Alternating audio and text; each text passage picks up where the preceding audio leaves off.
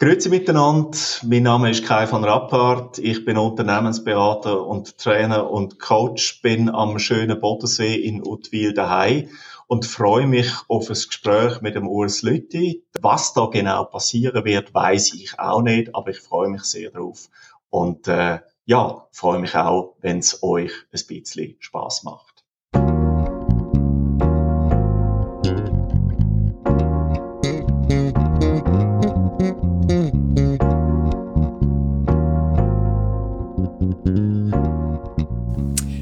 Leadership made simple.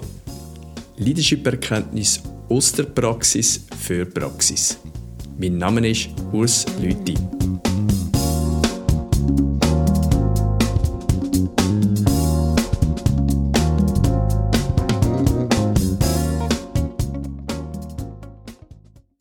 Hoi Kai, schön, dass ich dich in meinem Podcast begrüßen. Ja, und ich werde gerade starten mit der Einstiegsfrage. Was macht dich zum Leader? Hinter dieser Frage steht natürlich schon eine Annahme, äh, dass ich ein Leader bin und das äh, führt vielleicht auch äh, zu einem Impuls, dem gerade auszuweichen, aber ich mache das nicht, weil das wäre ja schlechte Leadership. Ähm, ja, ich, ich helfe Unternehmungen und denen ihren Führungskräften, oder man könnte sagen Leader, seit 20 Jahren in dem, was sie tun, ständig ein bisschen besser zu werden. Und äh, das ist zumindest ein Beitrag an Leadership. Und äh, ich, ich hoffe, es ist ein guter Beitrag. Aber wenn man sich selber schon als Leader äh, bezeichnet, weiß ich gar nicht genau, ob das dann noch gute Leadership ist. Ja gut, ich denke, das Leader kann ja auch sein, indem dass man jemanden die Hand nimmt und ihm Zeit, wie es vielleicht führen und dann begleiten und dann laufen lassen. Das sind ja verschiedene Facetten von Leadership. Aber du hast jetzt hier einen guten Hinweis gegeben. Du bist ja auch als Berater, Coach äh, zuständig zum Thema Leadership damit dass deine Mandanten in dem, was sie machen, besser werden. Was sind denn so Themen, wo du, wo du unterwegs bist, wo dann schlussendlich der Mandant besser wird? Was macht ihn besser? Das ist eine vielschichtige Frage. Äh, ganz häufig ähm, ist es ein besser machen auf einer rein sachlichen Ebene. Also wenn man das Unternehmen dabei unterstützt, eine Strategie zu machen, also irgendwo Orientierung für die Zukunft zu haben, dann ist das sehr häufig erstmal der Wunsch, dass der auf einer rein sachlichen Ebene sich abspielt. Ähm, es braucht eine gewisse Tiefe und es braucht ein gewisses Vertrauen, dass man dann auf eine Ebene einsteigt, wo man sagt, ja, es liegt ja nicht nur am Umfeld, es liegt nicht nur an dem, was wir tun, es liegt nicht nur an Effektivität und Effizienz, sondern ähm, im menschlichen Miteinander hängt sehr, sehr viel von der eigenen Persönlichkeit ab wie tick ich und wie gut gelingt es mir, in der Interaktion mit anderen erfolgreich zu sein. Und das ist die definitiv interessantere Ebene. Das ist auch die Ebene, wo wirklich noch Change möglich ist, wo sich Change abspielt, wenn es gelingt, dass ich etwas heute so anschaue und an einem, an einem anderen Tag in der Lage bin, äh, ganz anders auf, auf die gleiche Problemstellung zu, äh, zu schauen dann hat sich etwas mit mir da. Das ist der sehr, sehr interessante äh, Teil. Aber es ist, das muss man glaube ich auch zugeben, ganz äh, häufig nicht so, dass man auf die ein bisschen tiefere Ebene kann kommen. Also, wenn ich richtig verstanden habe, ist eigentlich der Einstieg über eine sachliche Ebene, also mit irgendeinem Problem und geht dann aber erst in einem zweiten Schritt dann eigentlich vielleicht auch auf, das Kern, auf den Kern vom Problem, also auf die Person ein, wo es dann auch um sogenannte Soft Skills geht. Ähm, ich werde da gerade auf eine Aussage, die du meinst gemacht hast. Du hast gesagt, Leadership gleich Schach unter Orkanbedingungen. Ich habe den noch recht spannend gefunden. Was, was ist die Idee, die dahinter steht? Ähm, es, es, gibt gewisse Metaphern, die werden extrem gern verwendet, wenn man über Leadership äh, redet. Und äh, das ist natürlich eine Simplifizierung. Ähm, man sollte sich aber vielleicht auch bewusst werden, was für eine Simplifizierung es ist. Ähm, wenn ich kurz ausweichen darf, äh, der Boxenstopp, wie er aus der Formel 1 äh, bekannt ist, ist auch gerne etwas, wo verwendet wird. Da fährt man irgendwo in eine Garage rein und dann wird äh, alles geölt und äh, die Schrauben werden angezogen und die Reifen werden gewechselt etc. Ähm, und dann meint man, das ist an und für sich ein, ein Change. Allerdings passiert nichts mit der Seele vom Fahrer und auch nichts mit der Seele vom Automobil. Und äh, bei Schach ist das irgendwie auch so, das wird gern verwendet, weil Schach hat als Spiel eine hohe Komplexität. Ähm, wobei man auch das wieder relativieren kann. Ist es, ist es wirklich ein komplexes Spiel oder ist es einfach ein hochkompliziertes Spiel?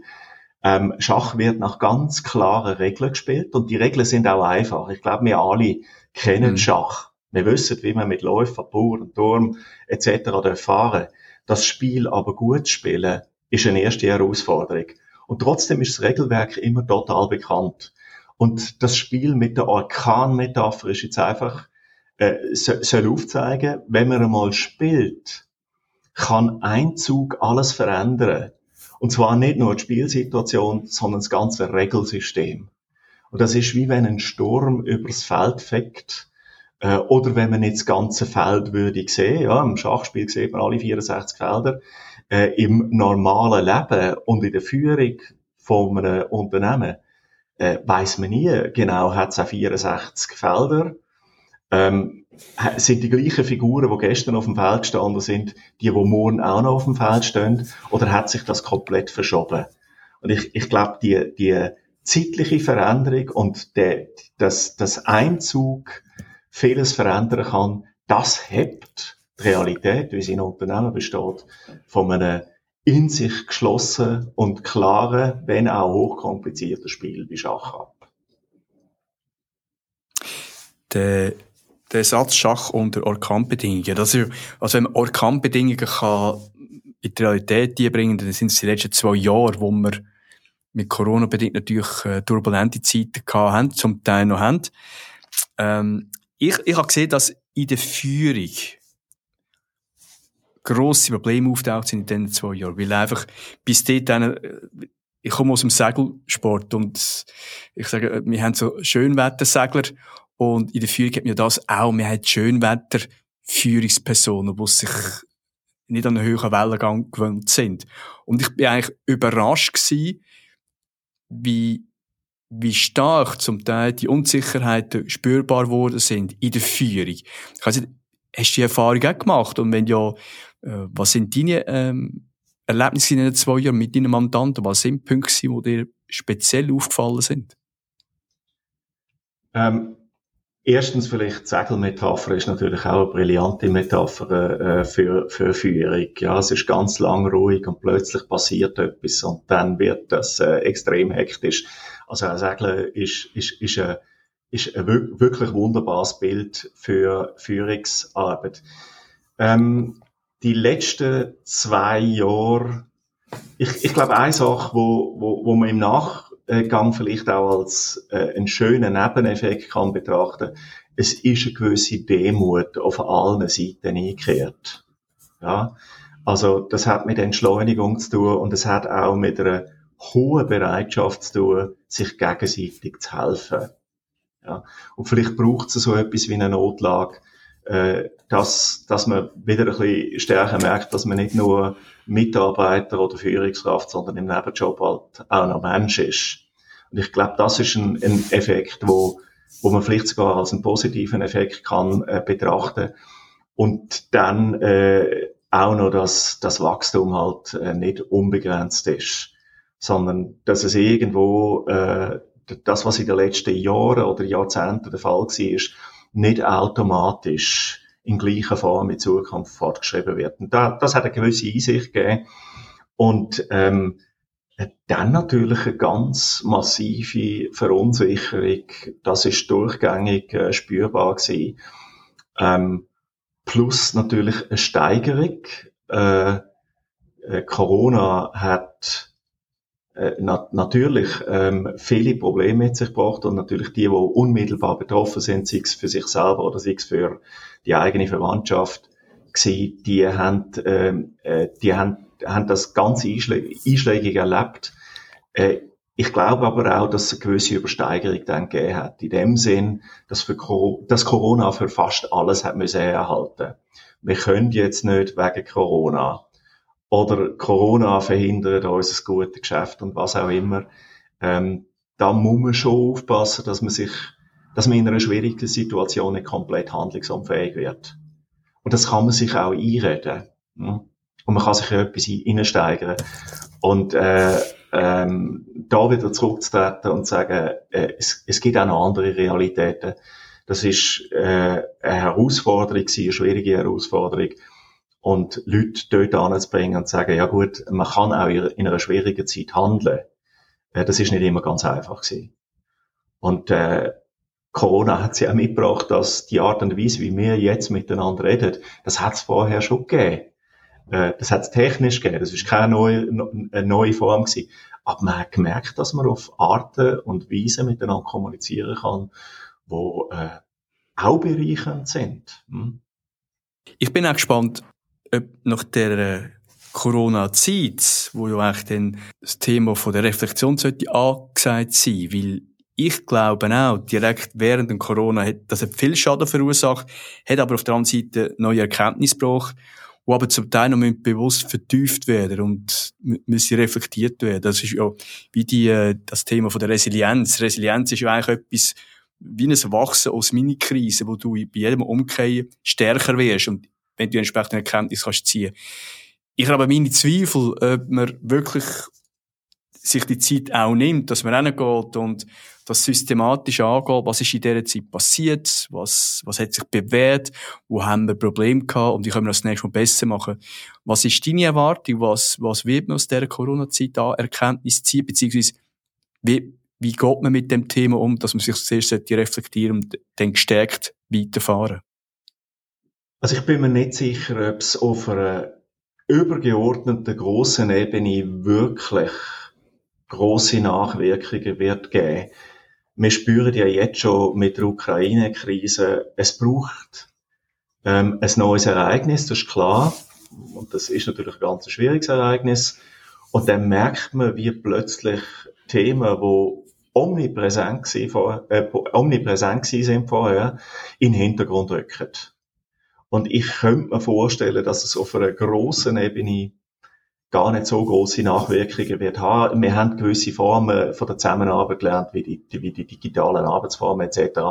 Das, das wird äh, bleiben. Da merkt man auch, das, hat, das ist auch mit vielen Vorteilen verbunden.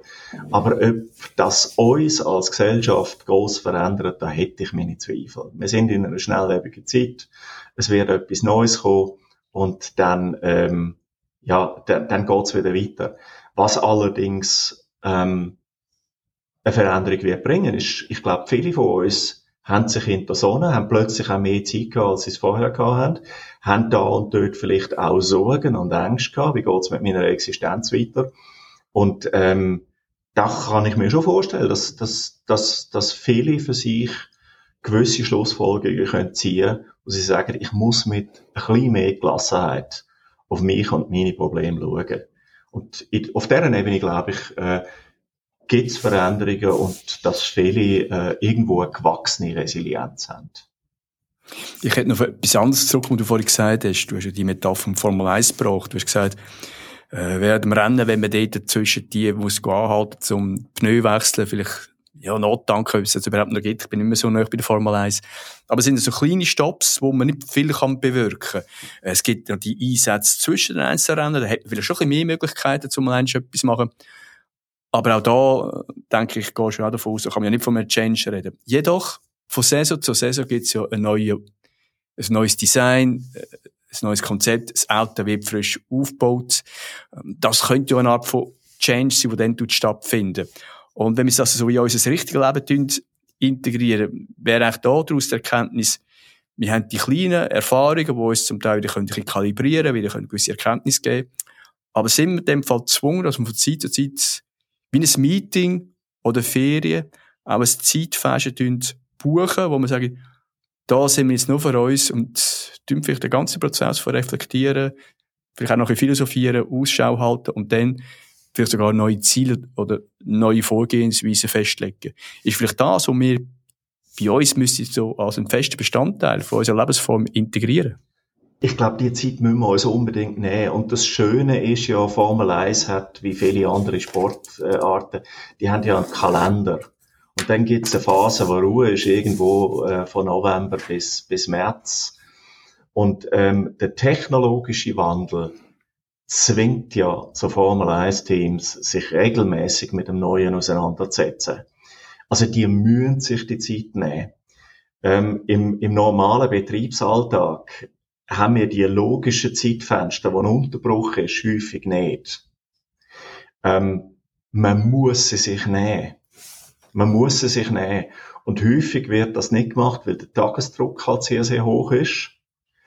Ähm, dann gibt es eine beliebte Aussage, die lautet, ja, es verändert sich ja sowieso alles und immer und ganz schnell und man muss agil sein, was immer das agil ist.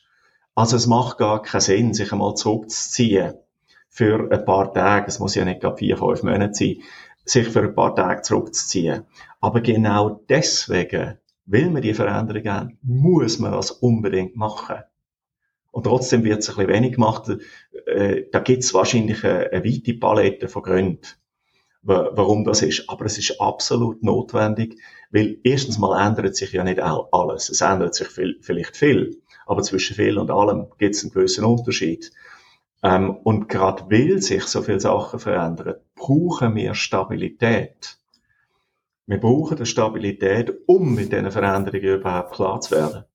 Oder, oder klar zu kommen. Und auch das sieht man ja wieder bei Einzelpersonen. Es gibt eine absolute Zunahme ähm, nach Bedürfnis nach Rückzug, einmal in ein Kloster gehen, Zen ist hochaktuell. Äh, also das Bedürfnis, sich selber zurückzuziehen, das ist vorhanden. Das mit einer Organisation zu tun und die Zeit dann auch sinnvoll zu nutzen für den nächsten Schritt, das ist komplexer, eindeutig komplexer. Ähm, vielleicht machen wir es deswegen weniger. Und vielleicht kommt bei dem Rückzug auch, oder der Zurückhaltung zum Rückzug auch ein bisschen dazu, man weiß in so einem Moment nie so ganz genau, was dabei rauskommt. Ja. Und, und die Sorge, dass man es nicht so genau weiß, ist vielleicht auch etwas, wo uns davon abhaltet, das häufiger zu tun.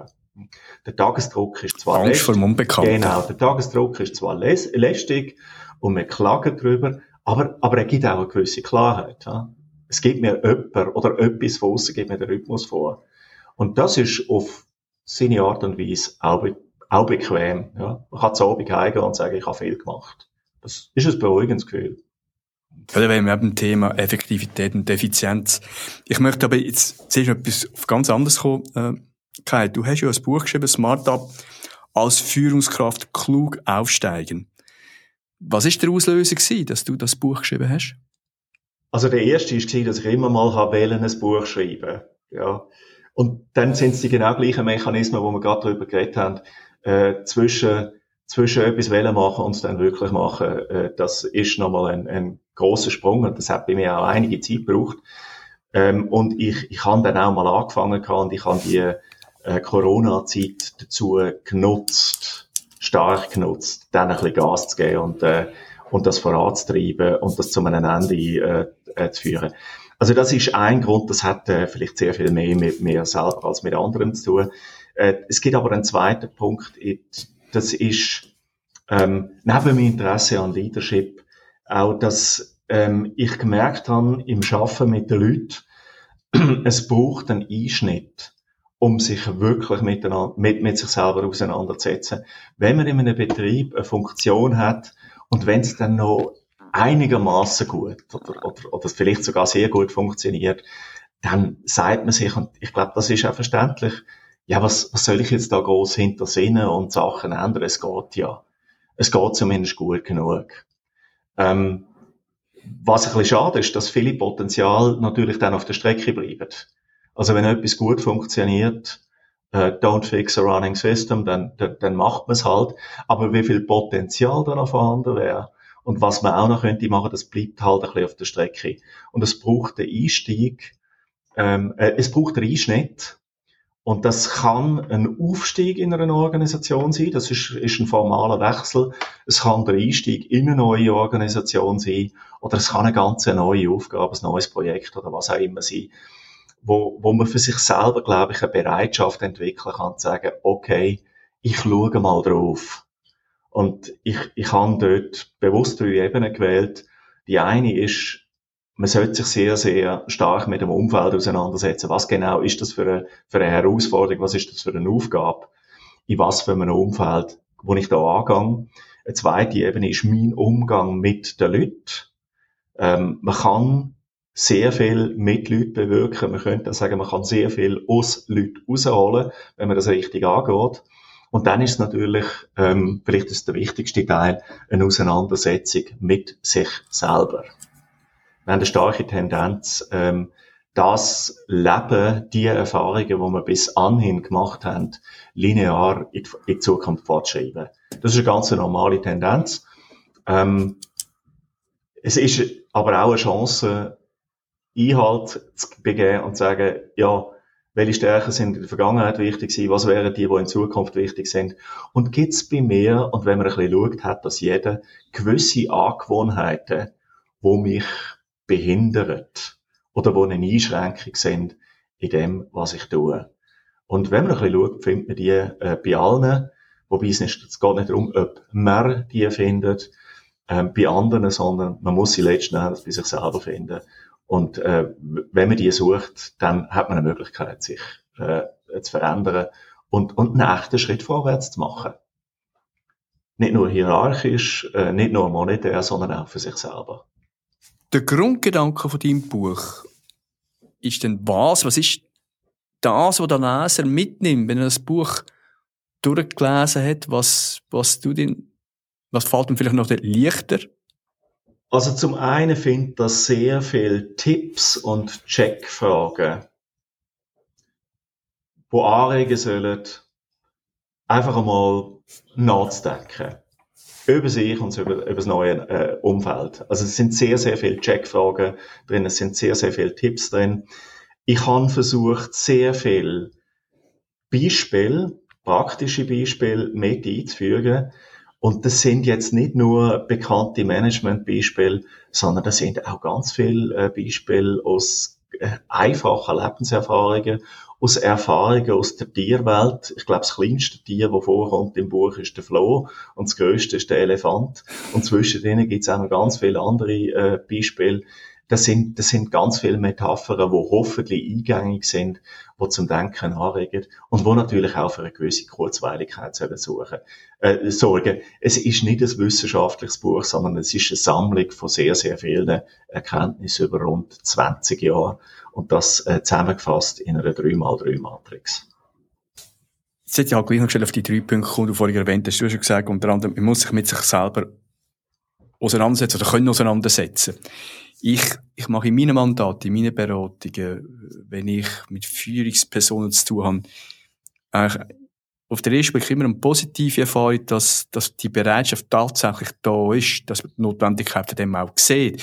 Äh, ich hätte das gerade noch in Verbindung bringen mit einer Aussage, die du auch mal gemacht hast, und ich gelesen aus einem anderen Interview. Der Leader der Zukunft muss unter Unsicherheit seine mentale Stabilität bewahren. Also, passt wunderbar da drin. Äh, wo es dann aber zum Bruch kommt, ist, dass man so näher geht, dass die Person das eigene Verhalten, das, was sie auch äh, entdecken, dass das wirklich auch richtig wollen, in Frage stellen mit der Idee, wo gibt es vielleicht auch Möglichkeiten, um das zu optimieren, besser zu machen, anders zu machen. Ähm, also man sieht ein, dass eine Notwendigkeit besteht, dass man in sich geht und etwas an dem machen Aber in der Umsetzung scheitert es dann kläglich. Ich weiß ob du da eine ähnliche Erfahrung hast in deinem, in deinem Umgang mit deinen Mandanten. Ähm, absolut. Also der, ich, ich glaube, die Erfahrung machen wir alle, dass man in, in einer Zeit, sei das ein, zwei, drei Tage, wo man zusammen ist, ähm, Einsichten gewinnt und sich auch vieles, äh, vieles, oder man nimmt sich einiges vor. Ähm, und es klingt dann nicht. Da gibt's auch fast schon brutale Beispiele aus der Medizin, wo Leute in, in schwierigsten Situationen, vielleicht lebensbedrohlichen Situationen, sich echt vornehmen, ihr Leben zu verändern. Aus gesundheitlichen Überlegungen. Und ganz vielen gelingt es trotzdem nicht. Und da fragt man sich schon, dass in so einer Notlage, das sind dann wirklich äh, Notlagen, wo man würde sagen, also wenn du jetzt nicht machst, dann, dann stimmt wirklich etwas mit dir nicht. Und trotzdem gelingt es da ganz vielen nicht, ähm, eine wirkliche Veränderung äh, zu machen. Und ähm, das, das, das ist eine spannende Frage. Und ähm, ich glaube, man kann nur eine Sammlung von Begründungen suchen, warum das möglicherweise so ist. Ähm, ein Punkt ist sicher, dass einem das Alte einfach vertraut ist. Es ist einem nicht immer recht, aber es ist einem wenigstens klar und vertraut. Ich habe es auch häufiger erlebt, wo jemand seinen, seinen eigenen Chef aufs Blut hasst und dann heißt es plötzlich, er kommt ein neuer Chef über und, und das ist dann noch viel, viel schlimmer. Ja. Man hat zwar den Alten nicht mögen, aber man hat ihn wenigstens kennt. Ja. Ähm, also irgendwo, das Alte scheint eine Anziehungskraft zu haben, wo uns daran hindert, die nächsten Schritte zu machen. Und dann ist es ja hirnphysiologisch äh, so, dass wir ähm, immer irgendwo eine Bequemlichkeit im Bekannten suchen. Und etwas ganz neu zu machen, ist eine Herausforderung, die sehr viel mehr Energie erfordert. Und auch das ist ein Grund, wo es äh, davon abhalten, wirkliche Veränderungen äh, zu nehmen. Also es gibt einen ganz, ganz großen Widerstand, ähm, weil das Alter uns halt eine Stabilität gibt. Und ich, ich glaube, das, was kann funktionieren, muss auch wirklich sagen, kann funktionieren, es gibt keine Garantie für das, ist, dass man ganz gezielt kleine Schritte sucht. Probier einmal das aus. Und dann kommen wir wieder zurück. Und dann schauen wir mal. Wenn es nicht funktioniert, muss man sagen, okay, dann ist der falsche Schritt gewesen. Und dass man dann ein klein, ein grö wenn, wenn es aber positiv war, ist, dass man dann ein klein, einen grösseren Schritt wählt und sagt, probier einmal ein bisschen mehr aus und komm wieder zurück. Und ich glaube, so kann eine, eine Einsicht reifen, dass man sagt, na ja, vielleicht ist das Neue doch gar nicht so schlecht.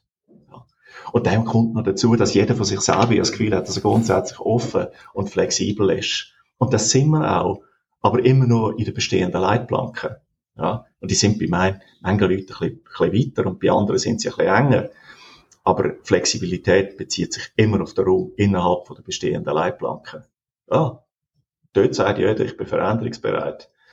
Ähm, und dann ist man auch noch bereit, äh, zu schauen, dass andere sich äh, verändern. Ähm, erlebe ich immer wieder Diskussionen mit meiner Frau.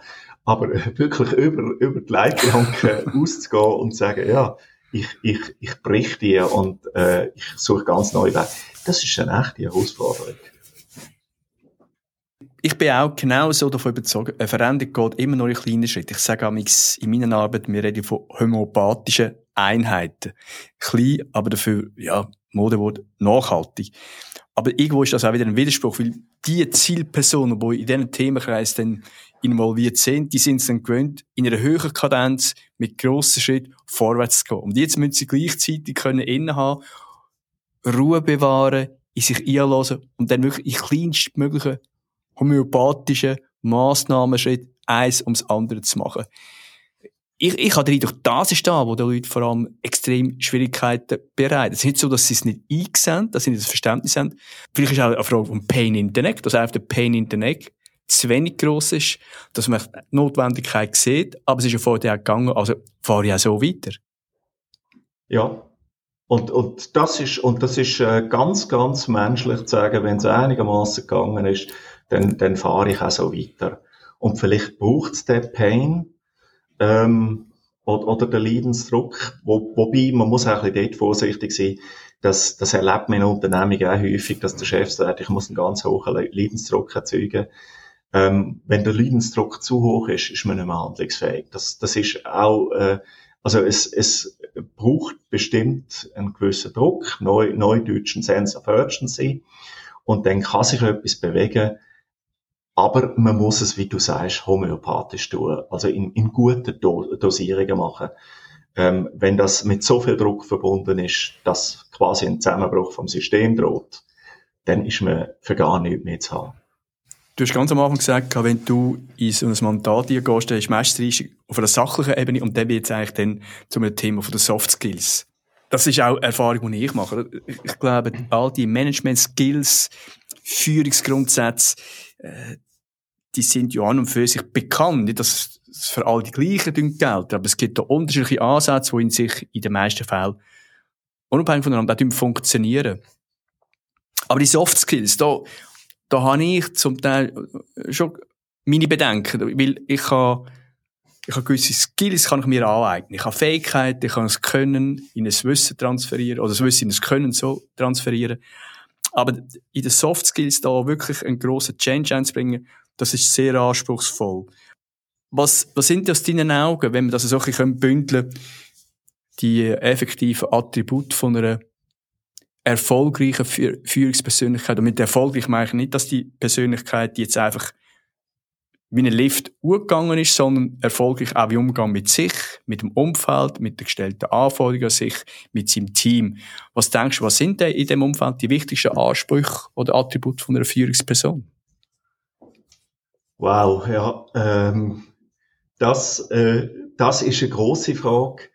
Äh, der, der vielleicht wichtigste Faktor, ähm, das habe ich mal bei Egon Zehnder, grosses Executive äh, Search Unternehmen gelernt. Der, der allerwichtigste Faktor ist wahrscheinlich Glück für Erfolg als Führungskraft. Ja. Das ist bei vielen, also wenn man gewisse Muster sucht, bei aller Unterschiedlichkeit, die Menschen halt haben, ähm, wenn man Muster sucht bei, bei Leuten, die sehr, sehr erfolgreich sind, äh, dann kann man den Faktor Glück nicht außer Acht lassen. Und das fängt halt mit Glück an, dass man in eine Familie geboren wird, wo für einen geschaut wird, wo vielleicht äh, ähm, man auch gepusht wird, dass man eine gute Ausbildung macht, dass man einen guten Beruf lernt, dass man ein gutes Maß an Disziplin lernt. Ähm, das hat mit Glück zu tun. Dann hat auch Berufswahl, die ersten Berufsentscheidungen, das kann auch sehr viel mit Glück zu tun haben. Also Glück würde ich in keinem Fall unterschätzen. Ähm, dann glaube ich, äh, dass, äh, dass, dass jetzt kann man sagen, okay, Gen spielt vielleicht auch noch ein bisschen mit. Äh, ein Punkt, der sicher äh, auch mitspielt, ist, dass man bezüglich Menschen gute Entscheidungen kann fällen. Mit welchen Menschen umgebe ich mich? Und eine erfolgreiche Führungskraft, der gelingt ähm, Leute anzuziehen, gute Leute anzuziehen, leistungsstarke Leute anzuziehen die einfach gerne mit dieser Person zusammenarbeiten. Ja. Also da, das ist auch etwas, was natürlich, also gescheit sind die alle, die, die erfolgreichen Führungskräfte, die sind alle gescheit, die haben einen hohen IQ, ähm, die, die haben natürlich auch ein, ein gutes Maß an emotionaler Intelligenz. Und ich glaube, ein wesentliches Muster für nachhaltigen Erfolg ist, man schafft gern mit diesen Leuten zusammen. Ja. Also man kann sehr viel mit Ehrgeiz, mit Biss ähm, erreichen, wenn man es nachhaltig auf einen langen Zeitraum will erreichen und dabei auch noch will zufrieden sein dann muss man, glaube ich, einen sehr guten Umgang mit anderen Leuten können pflegen. Ja, das, das ist jetzt für mich noch eine, eine Aussage, die in sich noch ähm, für mich gewisse Fragen aufwirft. Im Grundsatz absolut mit dir einverstanden. Kai. Wenn ich jetzt aber so an die äh, letzten herausragenden Führungspersönlichkeiten im Wirtschaftsumfeld denke, also, wir können Elon Musk nehmen. Oder, dem habe ich mich noch in näher befasst, mit dem Steve Jobs. Der Steve Jobs als eine Person ist ja eine unmögliche Person gewesen. Also im Umgang mit seinen Mitarbeitern, mm, der hätte einem können verreissen und vor versammelter Mannschaft in den Boden einschlagen und sogar, er ist sogar also in der Biografie, die ich von ihm gelesen habe, und das ist auch bezeugt worden, hätte es können vorkommen, dass ein Ingenieur zu ihm ist mit einer neuen Idee und der hat gesagt, wie kannst du als ein Typ bezahlter Mitarbeiter so einen Schrott mir präsentieren? Also wirklich äh, praktisch wortwörtlich aus dem Büro rausgeworfen und äh, ein Gefühl gegeben, dass man nichts wert ist, dass man nichts kann. Und nach einer gewissen Zeit ist Steve Jobs auftaucht und hat diese vorgetragene Idee als seine Idee präsentiert. Das ist einfach ein Beispiel. Das hat sich aber auch scheinbar mehrmals wiederholt. Also, als Führungsperson, wenn es um die emotionale Intelligenz geht, nach meinem Maßstab völlig neben den Schuhen fürs Unternehmen ein extremer Gewinn gewesen, hat ja das Unternehmen, das ja kurz vor dem Konkurs war, nachdem er also wieder eingetreten ist, erst richtig äh, auf die Schiene gebracht und sehr erfolgreich gemacht. Ist dann einfach, dass man, wenn man wirklich so an der Topspitze ist, dann kann man so Exzentriker sich auch leisten. Oder braucht es irgendwo ein bisschen auch, oder er, er hat Druck ausgeübt. Und mit dem Druck, wie auch der Elon Musk, ist eigentlich sehr erfolgreich geworden. Also vielleicht noch eine andere Episode. Wenn, wenn man einen neuen Computer von mir gebracht hat, ist man eigentlich als Ingenieur hin und hat mal das Ganze ausgestaltet, was man da alles könnte machen, was wieder für neue Erkenntnisse gibt. Und dann hat man es verpackt und hat das Ding nachher auf den Markt gebracht. Und der Steve Jobs ist eigentlich genau der umgekehrte Weg gegangen. Er hat zuerst gesagt, was er muss können, dann aber auch, wie er darf aussehen, wie er nicht darf aussehen. Und wenn 100 Ingenieure gesagt haben, hey, das bringst du technisch so nicht hin, hat er gesagt, hey, es muss auf die Trainier passen, muss das können, wie es macht, das überlohne ich euch und hat dort nicht nachgegeben. Und irgendwann, irgendwie haben sie es gleich geschafft. Also, ist es, oder die Frage vom Druck, zu viel Druck, zu wenig Druck, aber wenn wir ihn jetzt als Beispiel nehmen, als eine ideale Führungsperson, würde man sagen, EQ-mässig, ähm, Tiefstand. Ja, also ich, ich kann es völlig äh, nachvollziehen und das ist vielleicht auch, äh, eine typische kontroverse Diskussion zum Thema Leadership und was ist eigentlich ein Leader. Ja? Also der erste Punkt, gerade Steve Jobs hat auch Glück gehabt. Er ist in einer Zeit geboren, wo die die digitale Revolution, also die Computerrevolution an und für sich gestartet hat. Ich glaube, das ist sein Glück gewesen, das ist auch Glück von Bill Gates gewesen und sicher auch von ein paar anderen. Die sind in einer Zeit geboren, wo, wo das einfach abgehoben hat oder, oder wo es gestartet hat. Und, und da gibt's im ähnlichen Alter auch noch ein paar, die vielleicht nicht ganz so bedeutend sind wie ein Steve Jobs, aber wo auch sehr, sehr erfolgreich sind. Ähm, bei Steve Jobs, Elon Musk, sind, also macht die wirklich aus, dass das Führungspersonen sind? Oder sind das nicht eher Helden, geniale Personen, Leute, die ein wahnsinns unternehmerischer Spirit haben oder haben, ähm, wo bereit sind, ein Wett auf eine Idee abzuschliessen. Ich glaube an die Idee und die Idee mache ich groß. Und da gibt's ein paar Beispiele, die, die du genannt hast, äh, und da wird's ein paar andere auch noch geben. Und die Idee hat die groß gemacht und die Idee ist so genial gewesen, dass die Leute, die dort, geschafft, die dort arbeiten oder geschafft haben, extrem viel in Kauf nehmen. Ähm, jetzt, die Helden gibt's und die kann man bewundern oder, oder auch nicht. Das ist, ist eine persönliche Entscheidung.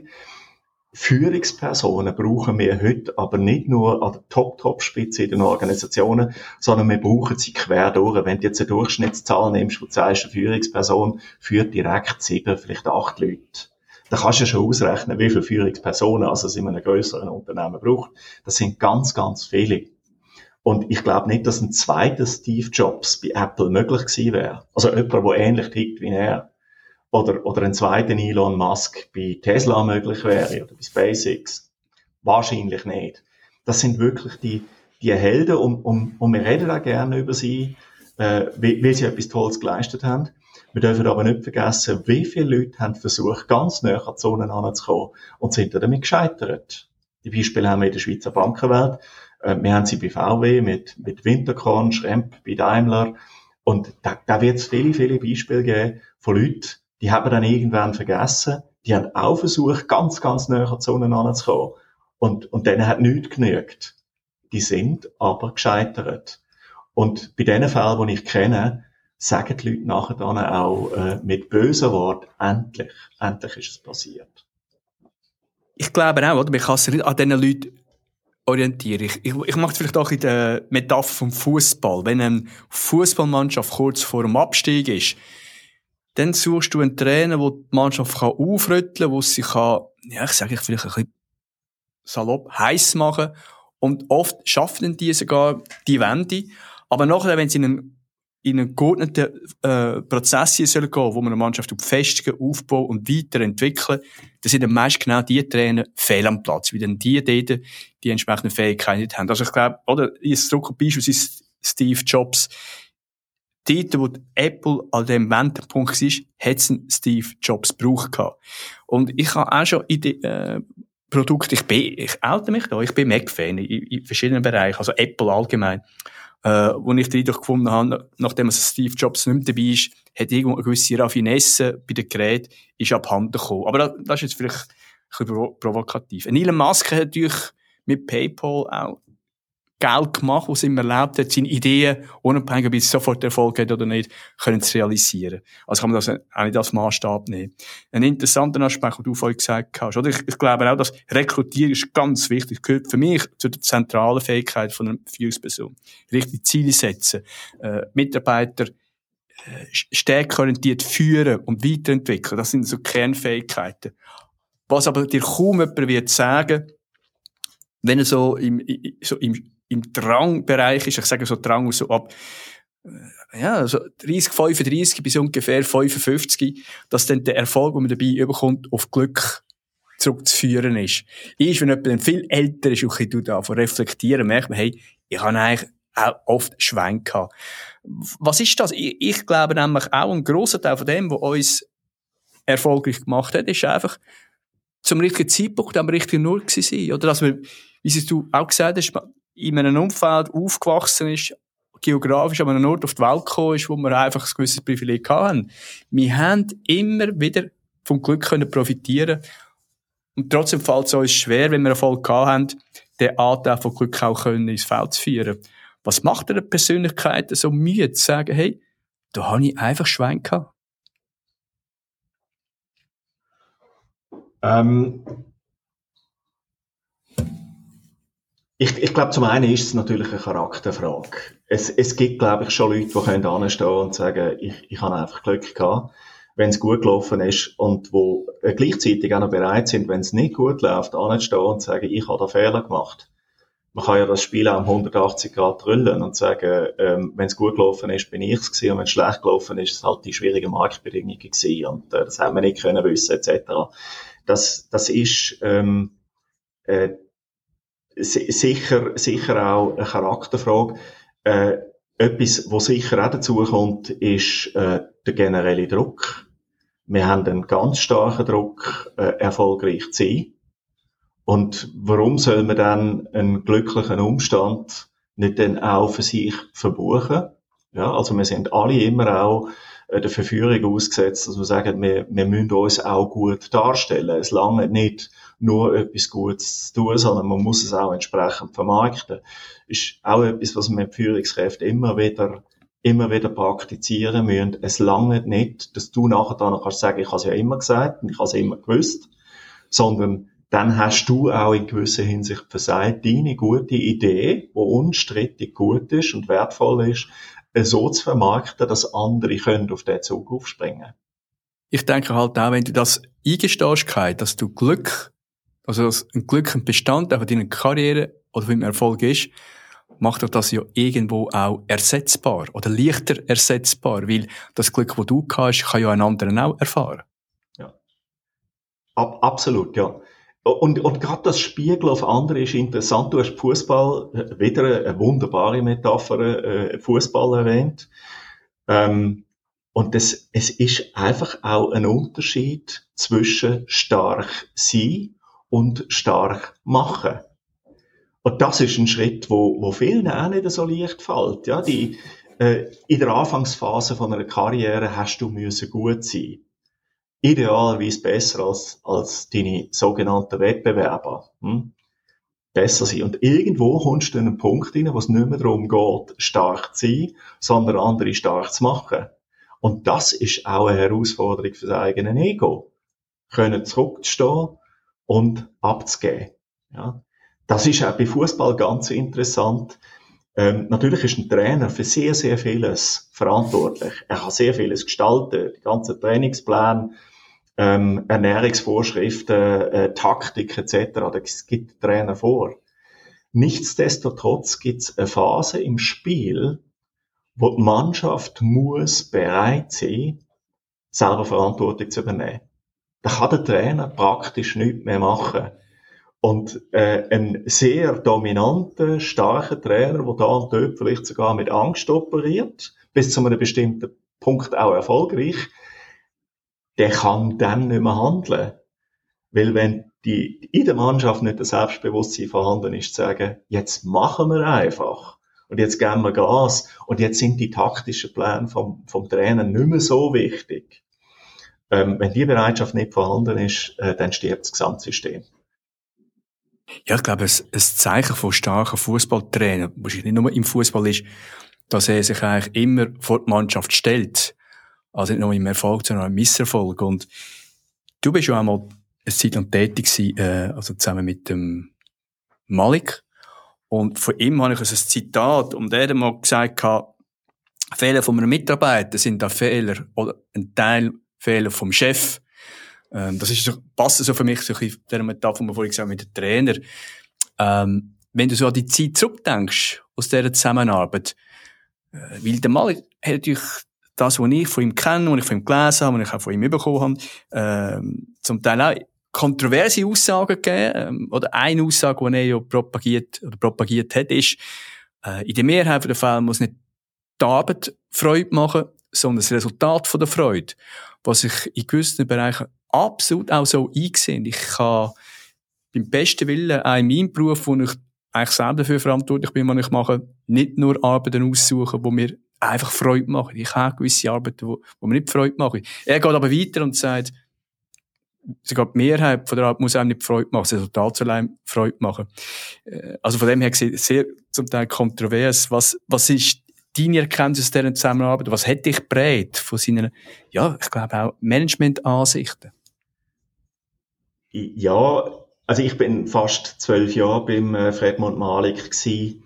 Ähm, ich, ich glaube, was man kann rausstreichen, und das hat ja auch für eine Bekanntheit von ihm äh, gesorgt, äh, nicht nur in der Schweiz, sondern vielleicht sogar noch stärker in Österreich und in Deutschland, ist, äh, dass es eben gelungen ist, eine Materie, die äh, ganz hohe Komplexität hat, auf einfache Grundsätze und eine Handvoll Aufgaben zu reduzieren.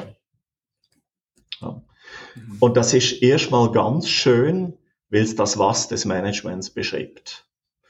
Da würde ich heute noch äh, anstehen und sagen, jawohl, das passt, das ist es, das ist das Handwerk der Führung.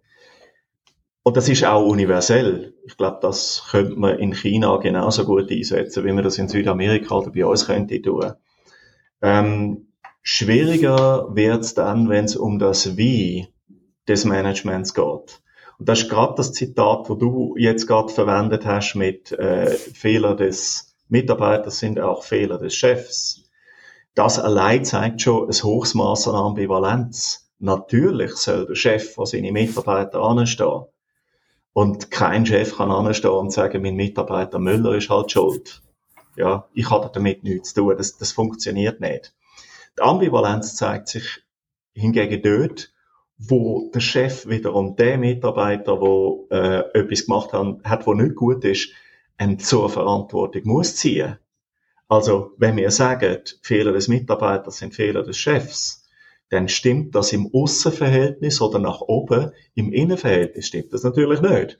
Dort muss konsequent auf den Fehler reagiert werden, es muss korrigiert werden und es muss im Extremfall sogar schwierige Konsequenzen nach sich ziehen. Aber da bin ich natürlich zu wenig präzise gewesen.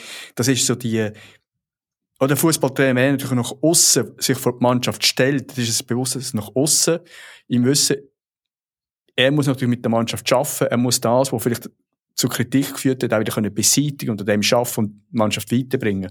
Und das, was du jetzt auch erklärt hast, das ist genau der Punkt. Das ist, dass nach außen, dass dann der Chef auch für Fehler, von seinen Mitarbeitern gemacht werden, verantwortlich ist, aber ihn nicht davon bewahren, das nach innen mit seinen Leuten auch anzugehen und zu thematisieren. Ich glaube, auch der Entwicklungsstand von einem Team, das ich habe, basiert auf der Arbeit vom Vorgesetzten. Also, so ganz lapidar kann ich sagen, du hast die Mannschaft, du hast das Team, wo du verdienst, wie sie eigentlich am Ende vom Tag das Resultat von deinen Mitarbeiterförderungsmaßnahmen sind. Das, das ist eindeutig so. Das, das ist so. Und ähm, ich glaube, das würde auch niemand bestreiten. Wir dürfen einfach nicht angehen und sagen, das ist ja, ist ja eigentlich klar und damit auch äh, schließen, dass es einfach ist. Das ist es überhaupt nicht. Wir sind sehr vielen ähm, Zwängen von außen auch noch ausgesetzt. Erstens mal, die meisten Chefs erben ja ihres Team. Es ist nicht ein Wunschkonzert sagen, ja, ich will den haben oder ich will diejenige haben. Das sind, in gewisser Hinsicht sind das auch Umstände, mit denen muss man, muss, muss man können hantieren. Es braucht aber, vielleicht braucht es ein bisschen Glück, es braucht auch die Zuversicht, dass ich aus diesen Leuten in der Entwicklung noch mehr kann machen, als dass sie heute sind. Dass die eine Bereitschaft haben, auch an Sachen anzugehen, wo sie vielleicht heute noch nicht gut können, wo sie aber sagen, ich probiere das aus, ich mache das, ähm, und dann gehen wir einen Schritt weiter. Und das braucht Vertrauen. Das ist letzten Endes braucht das Vertrauen. Wenn ich, wenn ich meinem eigenen Chef nicht vertraue oder meinem Umfeld nicht vertraue, werde ich nie ein Risiko eingehen. Weil, ähm, ja, es könnte ja Konsequenzen haben. Und, und das ist so, dass das ganze Organisationen lähmt heute. Ja, gerade wenn man noch irgendwo weiß, ja, äh, Personalabbau könnte ein Thema werden. Wir gehen auf schwierige Zeiten zu. Reorganisationen werden notwendig sein. Ähm, Beförderungsrunden gibt's. Und wenn ich in so einem Umfeld nicht erstmal mir selber vertraue, das ist wahrscheinlich die Voraussetzung, und dann auch meinem Umfeld, sprich vor allem meinem Chef vertraue, dann werde ich kein Risiko eingehen. Ich werde nicht aus der Komfortzone gehen und damit ist auch wirkliche Entwicklung schwierig. Das ist noch ein interessanter Punkt, weil ich glaube, wenn ich einen Mitarbeiter habe, der einfach in seinen Fähigkeiten, mit seiner fachlichen Kompetenz nicht genügt, und ich habe alle Maßnahmen, die mir zur Verfügung stehen, auch angewendet und ich habe den Zustand gleich nicht können verbessern dann kommt der klassische Fall, wo man muss sagen, ähm, das kann so nicht mehr weitergehen und dann gibt es eine Entlassung von dieser Person. Ich, ich in meiner Erfahrung äh, finde das sehr anspruchsvoll, wo eigentlich die Kompetenz da wäre, die fachliche Kompetenz ist da, aber in der Grundeinstellung, in, in dem sogenannten Wellen, da funktioniert es einfach nicht. Und da gibt es zum Teil ganz unterschiedliche Maßnahmen, wie man da vorgehen kann. Aber letztlich habe ich gesehen, dass es dort viel öfters scheitern tut, als jemand, der in der fachlichen Kompetenz nicht, nicht kann reüssieren kann. Äh, was denkst du, was, was kann mir als Vorgesetzter helfen, dass ich im Bereich von, das hat ja auch jetzt zu tun mit, mit eigenen Soft Skills, mit vielleicht gewissen Massnahmen, zum dort mein Umfeld, ja, auf der vielleicht auch emotionalen Ebene besser können begleiten, dass sie vielleicht auch, wie du vorhin gesagt hast, mutiger werden und aus, aus, der, aus dem Schneckenhaus rauskommen, überspitzt dargestellt, und auch wieder mehr Mut haben, risikobereiter sind, um vielleicht auch einen neuen Weg einzuschlagen. Also ich möchte zunächst das ganz verstärken, was du sagst. Äh, Fachkompetenz wäre da, aber irgendwo ist es etwas anderes, wo für ein Scheitern so. Und ich glaube, das ist eine, eine reife Erkenntnis. Wir stellen Leute immer noch ganz stark auf der Grundlage von Fachkompetenz ein. Was hat jemand für Erfahrungen? Welche fachliche Fähigkeiten, Ausbildungen, was bringt er da mit? Das ist immer noch ganz, ganz bestimmend, wenn es darum geht, eine Person auszuwählen für einen bestimmten Job. Wenn man dann aber darauf schaut, wer scheitert in einer bestimmten Funktion, sind es ganz selten Fachkompetenzen. Also es ist irgendetwas anderes, aber es sind nicht Fachkompetenzen. Und das ist auch wieder eine Bestärkung für, für das Verhaftetsein in der Komfortzone.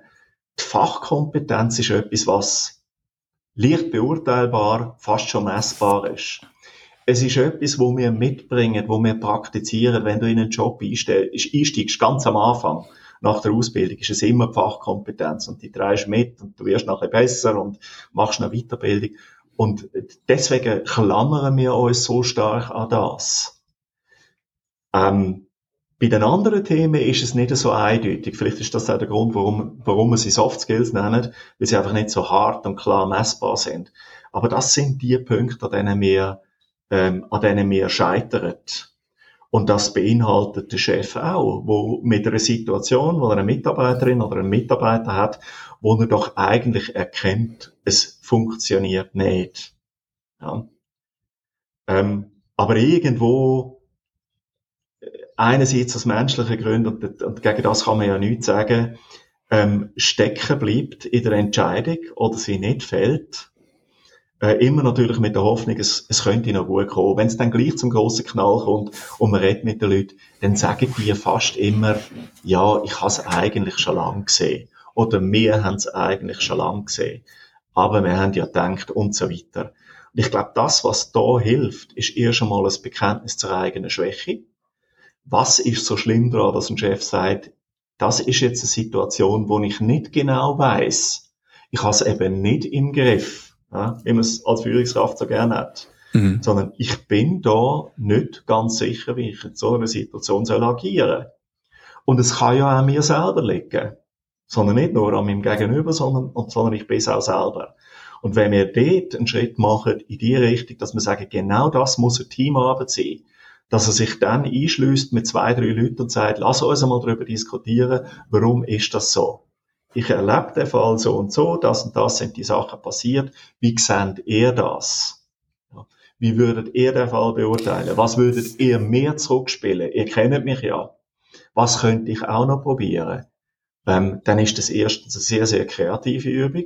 Das ist eine öffnende Übung und das ist eine Übung, wo auch der Chef als Persönlichkeit weiterbringt. Ich kenne das. Also, wenn nur eins kurz eine Metapher machen, im Handball ist das eine Coaching-Methode. Oder im Fußball geht der Trainer ab Fußball, also Spielfeldrand und schreit ein, was er mal als nächstes muss machen oder irgendeinem Spieler eine Instruktion geben. Beim Handball, wo man natürlich die Möglichkeit hat, technisch die Spieler immer auch wieder zwischendurch kurz an Spielfeldrand zu nehmen, ist das eine von diesen Methoden, dass der Trainer einbringt, hey Jungs, wir haben die und die Situation, was machen wir jetzt als nächstes? Was haben die für Ideen? Also jetzt von der Männermannschaft ausgehen. Und bei Frauen wird das genauso sein. Äh, da glaube ich auch, wie du gesagt hast, oh, wo in der Wirtschaft ist das noch nicht. Und eigentlich tut sich jetzt vielleicht auch gerade der Kreis schliessen. Weil ich glaube, das Fragen, das Eingehen und sagen, was würdet ihr jetzt machen, da muss auch das Umfeld stimmen. Ich denke, in einer absoluten Krisenzeit, wenn es wirklich, wenn schnell und klar muss vorwärts gegangen werden, habe ich die, da könnte diese Art von Führungsstil anspruchsvoll sein, dann braucht es vielleicht eine andere Vorgehensweise, aber im Normalfall sind wir nicht immer im Krisenmodus und dann würde uns das sicher helfen.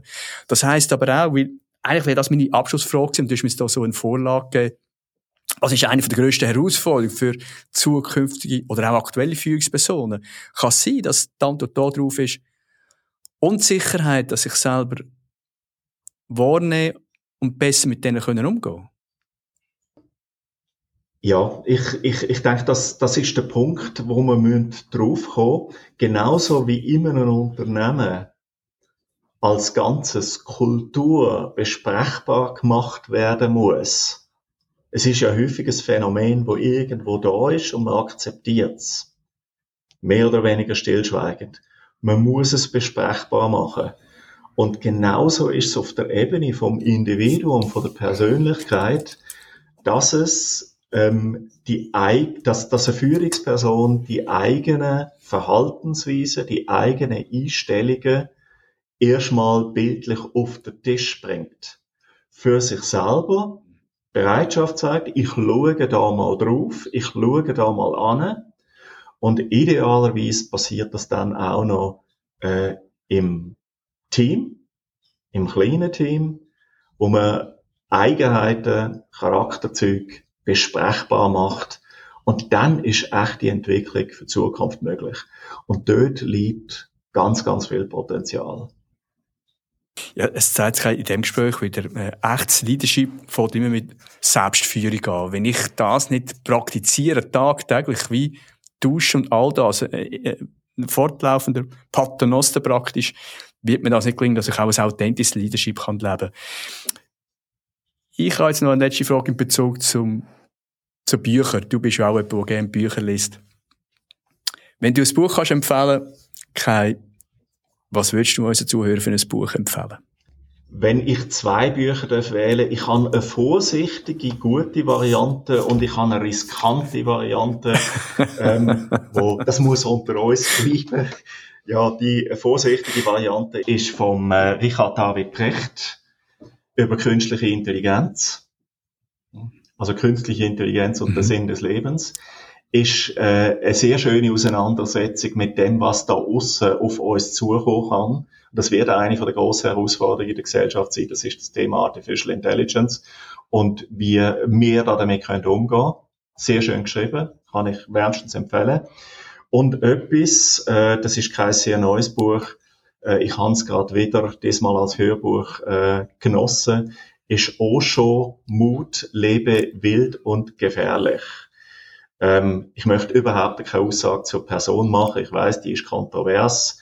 Ähm, Das Buch ist mit seinen Ideen und mit diesen Aspekten rund um Mut, um Risiko, um Gefahren, um Angst, um Opfer sein etc. ein absoluter Lesegenuss. Und äh, für diejenigen, die sehr neugierig sind und ein gewisses eigenes Risiko wollen, dass sie dort Einsichten gewinnen, kann ich das wärmstens empfehlen. Spannend. Super cool. Also ich weiß schon, was als nächstes auf meinem Nachttisch wird liegen. Kai, vielen Dank für das sehr spannende und gut geführte Gespräch. Ich wünsche weiterhin alles Gute und freue mich, wenn wir uns auch wieder das nächste Mal eins zu eins wieder können begegnen können. Ist sehr danke interessant gewesen. Ich danke dir, Urs. Merci. Ich danke Ihnen für Ihr Interesse und freue mich, wenn ich Sie die nächste Woche wieder darf begrüßen, wenn es wieder heißt Leadership made simple. Leadership-Erkenntnis aus der Praxis für Praxis.